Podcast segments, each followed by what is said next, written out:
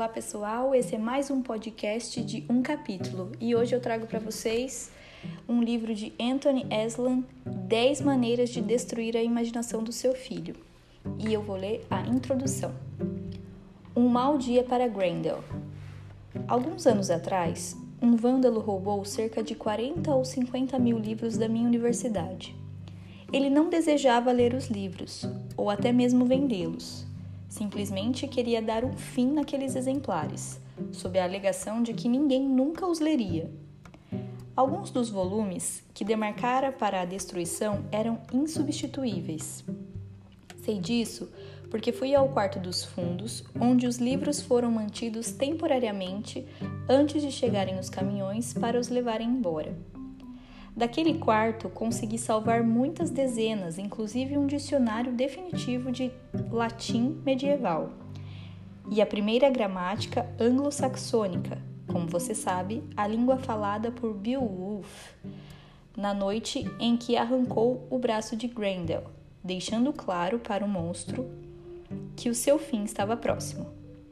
Aquele não foi um bom dia para Grendel, diz o poeta impassível aquele também não foi um bom dia para os livros. Não havia muito que pudéssemos fazer, porque o vândalo em questão ganhava mais dinheiro do que nós e tinha um escritório melhor que o nosso. Era o nosso bibliotecário. É irônico, mas verdadeiro, que uma das qualificações do bibliotecário moderno seja a antipatia por livros. Eles ocupam espaço, e o espaço, como reclamam os bibliotecários, é limitado. Os livros envelhecem também. Suas capas se desgastam, as lombadas racham, criam-se orelhas nas páginas. Estagiários desatentos os colocam nas estantes erradas, onde podem ficar praticamente desaparecidos durante anos. Pessoas os emprestam e não os devolvem.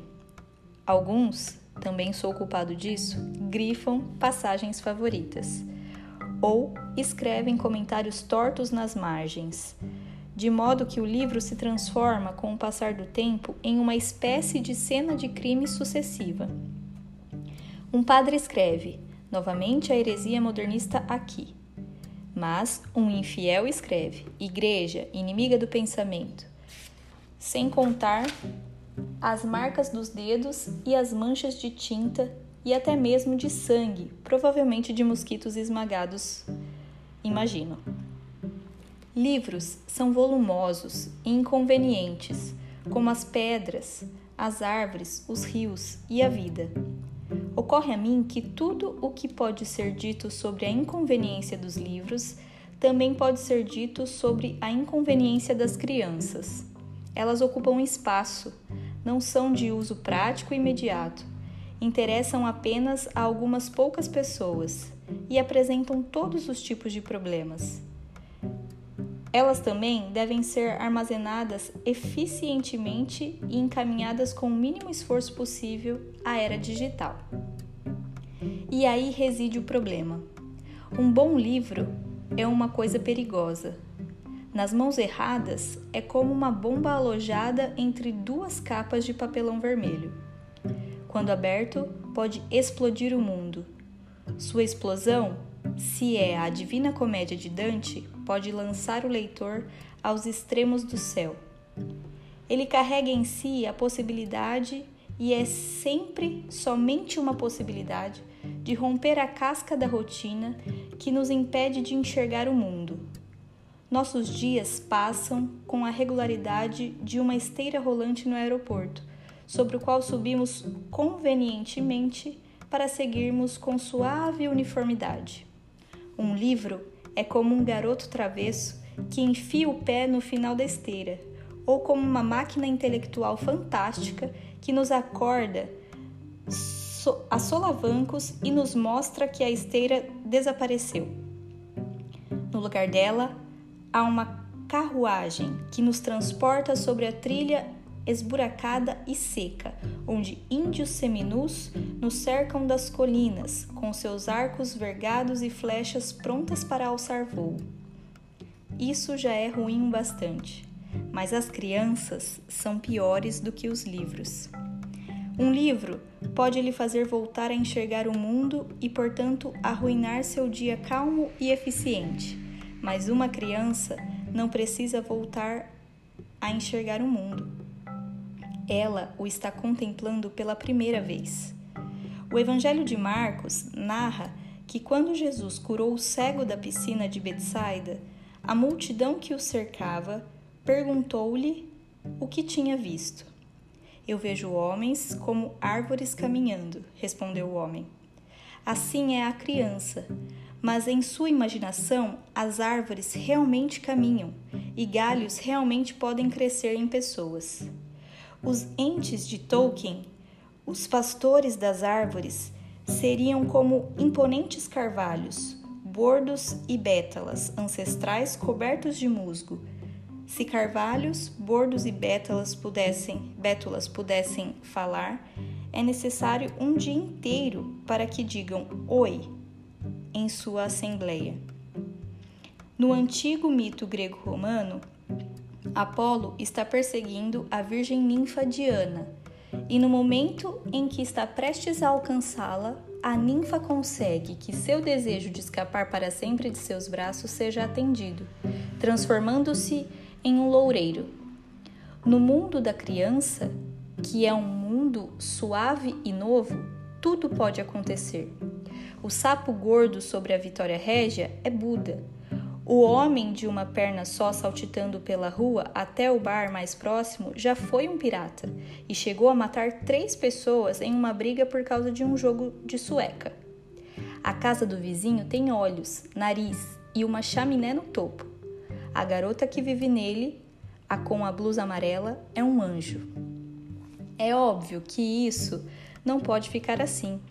Se acreditamos no que dizemos, que as crianças são a nossa maior riqueza, então devemos fazer algo sobre isso.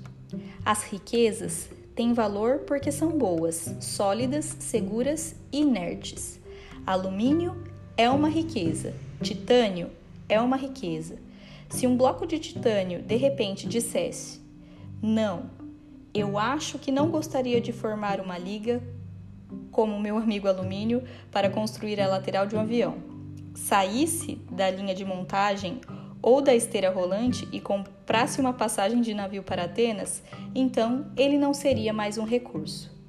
De fato, isso seria muito perigoso. Ele não seria pior do que se fosse simplesmente inútil ele seria um inimigo do povo. Granito é uma riqueza.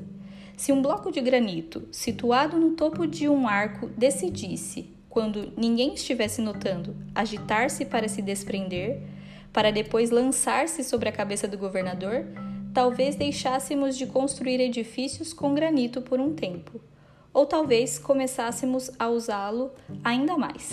Mas isso é outro assunto. Portanto, para que seja possível transmutar as crianças em riquezas, é preciso submetê-las a uma tremenda mudança alquímica. Sabemos que os velhos alquimistas do início do Renascimento procuravam pela secreta pedra filosofal, que teria o poder que teria o poder, se submetida à receita correta, de transformar chumbo em ouro. Hoje nós rimos dessa sua tolice. Sabemos muito bem que não se pode transformar chumbo em ouro. Só se pode transformar ouro em chumbo. Este livro foi escrito para lhes ensinar a fazê-lo. O ouro não é nada mais do que a imaginação da criança, que, mesmo que não seja de ouro, ainda é capaz de operar o milagre do velho rei Midas. A natureza só pode nos dar um mundo de chumbo, escreveu o poeta Philip Sidney, mas o poeta pode nos fazer um de ouro. Se nós só podemos adormecer a imaginação das crianças, então somos capazes de diminuí-la e transformá-la naquele bloco sólido, seguro e inerte, cuja única função será ocupar espaço nas escolas e um pouco mais tarde encaixar-se em seu devido lugar na grande pirâmide estatal. Mas nós não queremos isso, clama meu leitor. Sim, querido leitor, você quer. As crianças desmascaram as nossas mentiras. Quase tudo o que dizemos sobre elas é uma mentira. Nós cremos exatamente no contrário e agimos de acordo com isso. Suponha que você seja um amante de livros. Você não diria: Ah, os livros. Sim, livros são maravilhosos. Que tesouros são os livros. Eu mesmo não tenho nenhum, nem quero nenhum. Talvez um, mas como eu amo os livros. Se assim fosse, você teria livros espalhados por todo o seu apartamento. Deleitar-se-ia com suas capas e com o cheiro de suas páginas. Não saberia o que fazer sem eles. Você não diria, sim, eu amo os livros. É por isso que eu os guardo neste quarto especial, bem longe de minha companhia e de onde faço qualquer coisa importante. Eu os deixo trancados nesta caixa de vidro e os retiro apenas em ocasiões especiais. Você não diria, livros, de fato, são a nossa maior riqueza. Eles pegam fogo rapidamente e fazem excelentes fogueiras. Se nós amássemos as crianças, teríamos pelo menos algumas delas. Se as tivéssemos, desejaríamos tê-las como crianças e a amaríamos sua maneira maravilhosa de contemplar o mundo, nutrindo a esperança de que uma parcela desse espanto pudesse descerrar um pouco nossos olhos. Amaríamos seus jogos, desejando jogá-los uma vez ou outra agitando em nós as memórias de nossas antigas brincadeiras, onde não há possibilidade de arrependimento e que são quase as únicas coisas que o homem velho pode relembrar com plena satisfação. Nós desejaríamos tê-las em nosso encalço e só não o desejaríamos caso elas tivessem coisas mais importantes a fazer. Ora, isso é simplesmente intolerável. Pela primeira vez na história humana, a maioria das pessoas faz coisas que jamais interessariam uma criança o bastante para querer imitá-la. Imitá-las. Isso diz menos sobre a criança do que sobre nós mesmos. Se alguém nos perguntasse: Você gostaria de passar a maior parte de suas horas do dia, cinco dias por semana, encerrado entre quatro paredes? Deveríamos ficar loucos com tal resposta. Isso se nos restasse alguma capacidade de imaginar. Muitos de nós conseguem suportar seus trabalhos exatamente porque reprimem essa imaginação. Alguns anos atrás, feministas americanas, que ironicamente são as grandes amazonas do combate à infância e à imaginação, inventaram uma coisa chamada leve sua filha a um dia no trabalho. Veja, Jill, este é o escritório onde a mamãe trabalha. É aqui que fico sentada durante nove horas e converso com as pessoas que não amo sobre coisas que não me interessam verdadeiramente, para que eu possa ganhar o bastante para colocá-la na creche. Considere também os problemas do pobre indivíduo encarregado de administrar o depósito humano, a escola longínqua e desleixada, atulhada com centenas ou milhares de pupilos. Nos velhos tempos, digamos que em uma escola de um só cômodo você poderia facilmente distinguir qual garoto ou garota foi abençoado com um olhar pernicioso e uma mente vívida. Eram os que estavam pendurados de cabeça para baixo nas tábuas pregadas em uma árvore no pátio da escola, ou enfiando goma de mascar no radiador ou lendo Ivan, Ivan Então, você dá a eles mais um punhado de tábuas e uma cuia com pregos, ou uns tapas no traseiro. Era fácil lidar com eles mas quanto maior a escola, mais perigoso e desalentador pode ser um simples ato de imaginação. A necessidade de impor uma coisa como ordem a exclui do horizonte.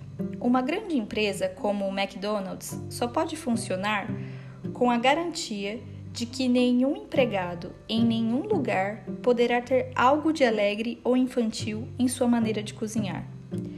Eu às vezes penso que se um único garoto na cozinha decidisse salpicar páprica sobre as batatas fritas, todo este império colossal de papelão desmoronaria. Bárbaros em todos os lugares começariam a grelhar as cebolas, ou a deixar o ketchup de fora, ou a recrutar suíços para ocupar o lugar dos americanos. A grande virtude do McDonald's, da rotina sólida, segura e inerte, desapareceria. Como naquilo que uma vez se chamou vida, você nunca saberia o que iria receber. Nós devemos, portanto, assassinar a imaginação. O ideal, é claro, seria parar de ter filhos, mas isso pode causar algum efeito adverso sobre a nossa prosperidade econômica ao longo prazo, além de ameaçar de extinção algumas indústrias. Os produtores de roupas de mau gosto, por exemplo, e os importadores de açúcar refinado. Visto que é necessário ter filhos, devemos garantir que eles sejam submetidos às técnicas mais eficientes e humanas de adequação ao mundo em que irão viver. Um mundo de shopping centers, todos iguais, em qualquer lugar, onde a comida industrializada é sempre a mesma, os papéis a assinar são sempre os mesmos, os entretenimentos de massa são sempre os mesmos e a política é sempre a mesma. Nós devemos isso a eles e, o que é mais importante, eles devem isso a nós. Posso dizer hoje que há muitas décadas temos realizado essa tarefa com um primoroso sucesso. Não deixarei neste livro de dar crédito a quem merece. Longe de mim afirmar, por exemplo, que inventei a creche. Confesso que quando era um menino teria achado a ideia perfeitamente revoltante. Também não posso afirmar ter inventado a noção tão espiritualmente edificante de que meninos e meninas são a mesma coisa. Confesso que quando estava em fase de crescimento ficava fascinado, frustrado, chocado e estupefato de notar suas diferenças. Mas algumas pessoas já nascem gênios e outras são abençoadas somente com a capacidade de dar alguma ordem às invenções de seus superiores. Sou, infelizmente, deste último grupo. E agora, pela primeira vez, há 10 maneiras garantidas de destruir a imaginação de seus filhos.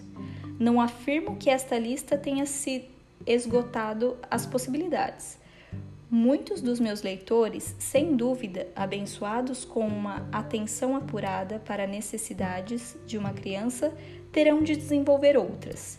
Mas estou certo de que uma aplicação prudente de pelo menos três ou quatro destes métodos será suficiente para assassinar a imaginação de um Einstein, de um Beethoven, de um Dante ou um Michelangelo.